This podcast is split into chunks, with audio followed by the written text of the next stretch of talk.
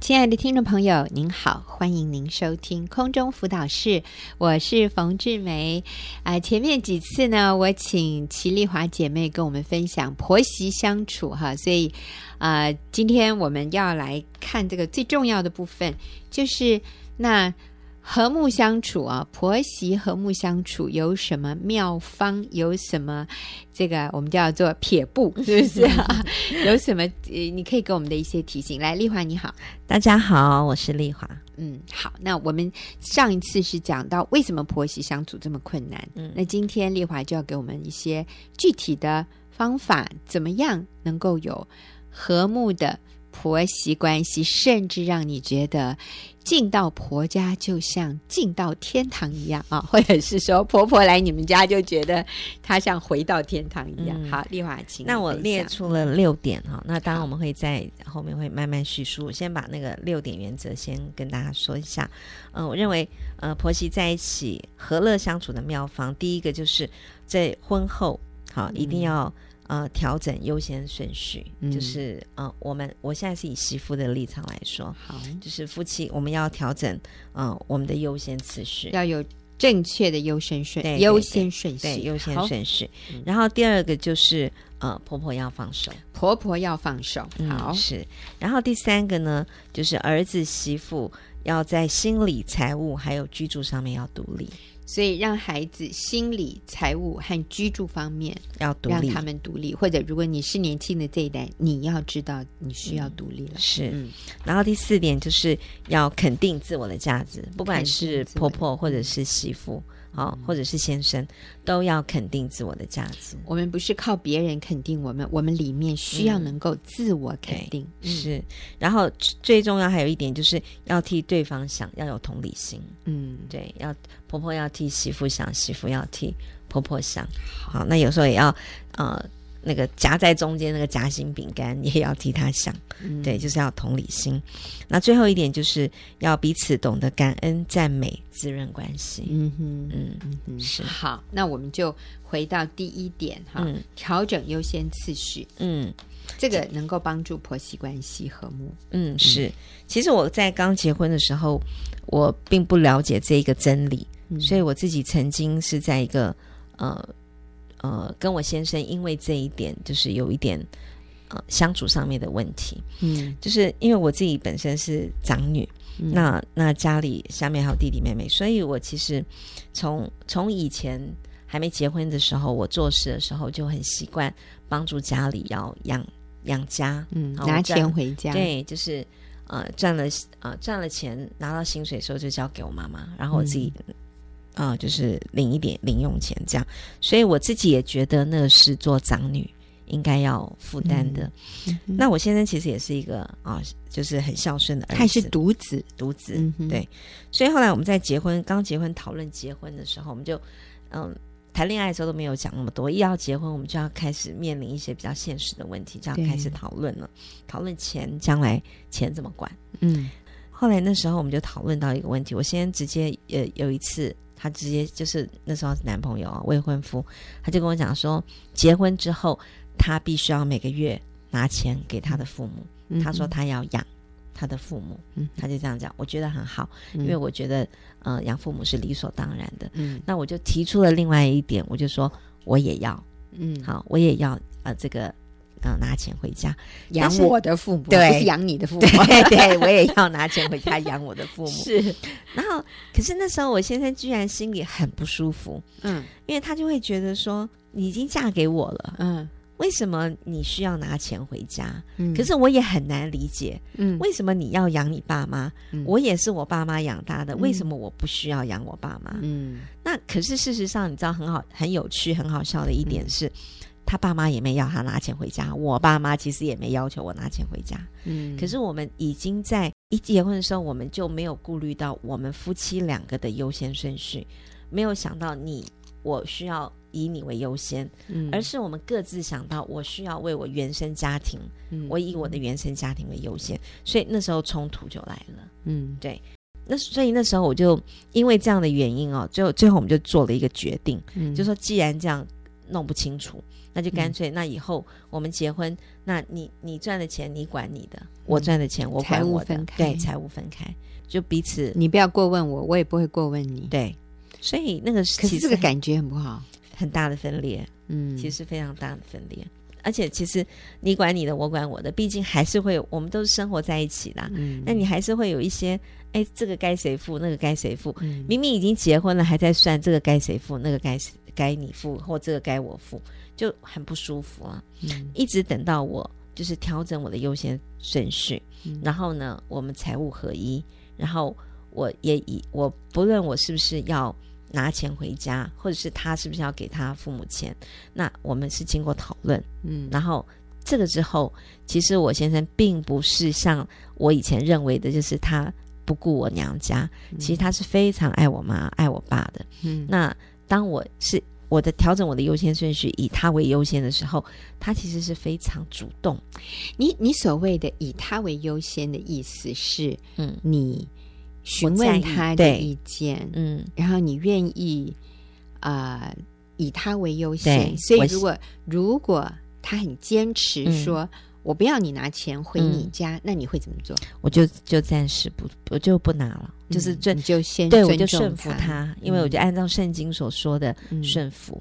嗯、如果我先生如果这个时候觉得我们不太适合。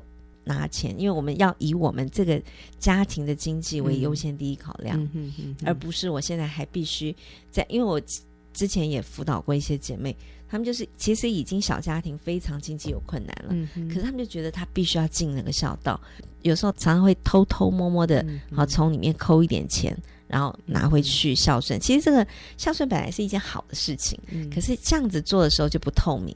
然后甚至有、嗯、好像有点欺骗的那种关系，所以以我先生为优先的话，就是如现在我都是尊重我先生，我要比如说买什么东西或怎样，我会跟我先生先说，先商量。那其实基本上每次跟他说，他都是 OK 的，嗯、他也没有说是。哎哎不好啊，或者有意见。其实他要的就是那个感受，你尊重我，对。你以我为优先。但是相反的也是，嗯，如果说先生觉得他需要拿多少钱回婆家，嗯、那如果太太很强烈的，就是太太觉得我，嗯、我觉得你不用拿那么多，你拿太多了。我觉得先生这个时候，从先生的角度，先生也要尊重太太的感受，嗯，他也要愿意做一些调整。那其实我们只要不是说跟对方杠上了，你知道吗？就是我们是心平气和的。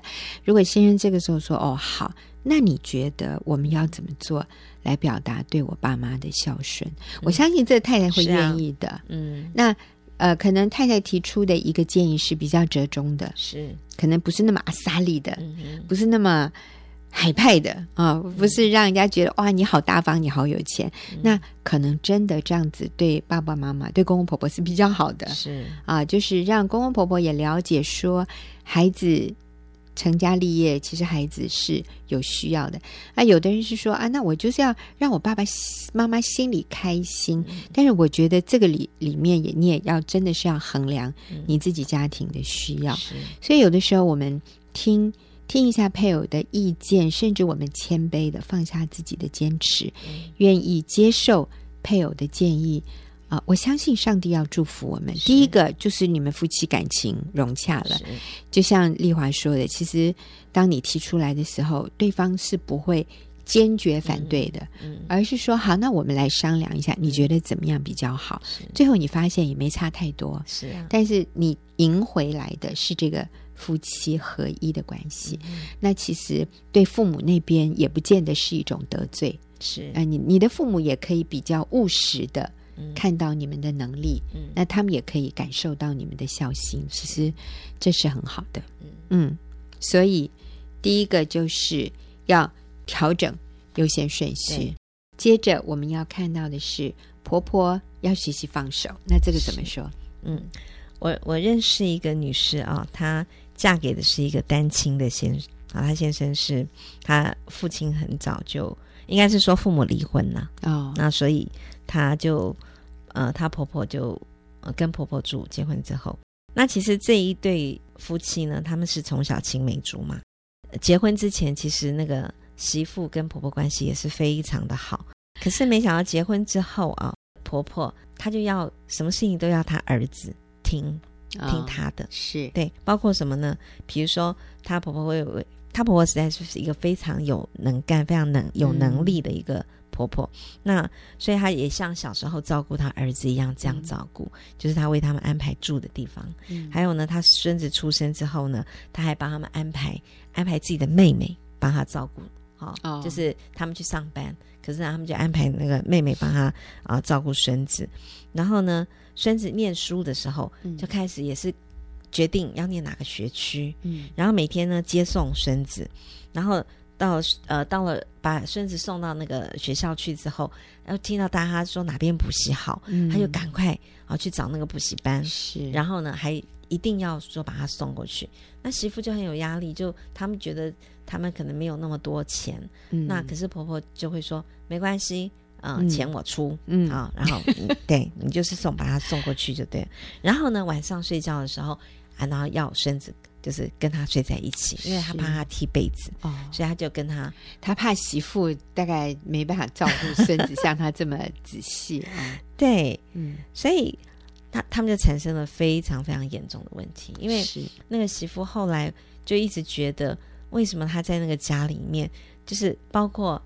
她老公也听她啊、呃、婆婆的，婆婆的然后她的她的孩她生的孩子总该属于我的吧？结果也不属于他的。嗯、最后他连要帮他呃安排一个他们自己就是给那个他的小孩自己一个独立的房间，为了这样子的一件事情还大吵一架。哦，对，所以他们就非常的哦，嗯，就呃就是有非常严重的问题了。嗯，所以其实这里面最大的。关键仍然是那个婆婆太掌控。嗯，讲起来她是一个非常尽责的母亲。嗯、对对，可是他没有不知道，其实呃，在儿子媳妇儿子结婚之后，其实已经、嗯、已经是属于他们两个已经成为一体了。是，他应该要放手，是要尊重他们。是，可是他还是仍然习惯一手操控。对，然后甚至他还会很。很心里有有很深的苦毒，觉得为什么我为你们做了这么多，你们都不感激，对，一点都不感激。然后呢，对，就心里有很多这种纠葛。我我我就是要跟听众朋友分享哈，像以前我我还没有做婆婆的时候，哇，我都会觉得说，怎么会有这种女人啊？就怎么会？这么掌控，怎么会这么爱介入别人的生活？怎么看不到？你看不到你所做的对你的媳妇、对你的儿子是多么大的压力吗？我说，我年轻的时候，嗯嗯嗯、我从一个媳妇的角度来看婆婆的时候，那当然我要说，嗯，我我非常幸运啦，就是我的婆婆也跟丽华的婆婆一样，真的是完美婆婆，非常非常好。那当然也是因为我们结婚没有几年，我婆婆就过世了，大概三五年吧，没多久哎，嗯、三年四年，我婆婆就过世了，所以我几乎没有什么婆媳相处的经验啊。嗯、但是我年轻一点的时候，我是非常容易从媳妇的角度来看那个婆婆会带给媳妇的压力。嗯、可是现在我自己成为婆婆哈。我就非常容易看到刚才丽华你所讲的每一件事情，我都觉得是我的本性的冲动里面会想要做的事哦。嗯、譬如说，呃，你刚刚讲的第一个是什么？还有我说，嗯，这个好像也是我会喜欢做的事啊，帮助。安排他住的地方哦，安排住的地方、嗯、哪一区比较好啊？如果我我钱够多，我就帮你买一栋房子哈，你们就什么都不用担心。其实呃，当然是因为我没有能力了哈，替他们买一栋房子。可是我接触到很多的个案，嗯，嗯就是婆媳关系有很大的这种。压力的，嗯、呃，都是婆婆就是替儿子媳妇买一栋房子。嗯嗯嗯、那因为你替他买了这栋房子，你就觉得你可以讲话比较大声，嗯、你就觉得我已经为你做这么多了，你你总该听听我一点吧，哈、嗯。呃，所以就变成一种好像去掌控对方是理所当然的，但是我都不会认为那是掌控啊。那什么叫掌控？是我是爱你哈，怎么、啊、这么不知感恩？哦，我帮你带小孩，我帮你安排耶。嗯、哦，其实是其实是我们自己对孩子。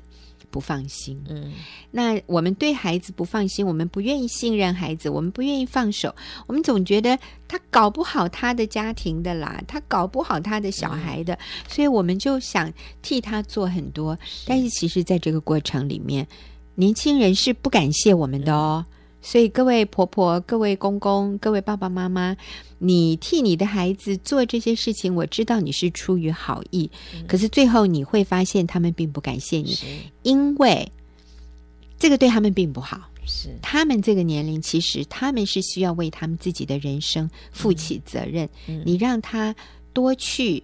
担待一点他自己本身的责任，其实对他是好的，他也会感谢你，没错，给他那个空间和自由。嗯、所以我就发现说，我们认为的爱，不见得是对方需要的，尤其当。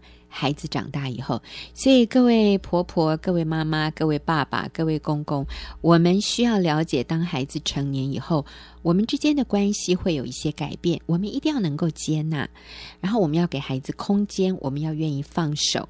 啊，我们不是赌气的说，你以后都不要来管我了，我也不要理你了啊，不是这个意思，而是我们应该欣然看到我们的子女成长。给他们足够的空间，我们放手，其实这个对他们反而是更好的，也能够增进我们彼此的关系，降低那个压力。我们今天非常谢谢丽华跟我们分享婆媳关系里面的啊，婆婆要放手，还有我们要调整正确的优优先顺序。谢谢您的收听，我们下个礼拜再会。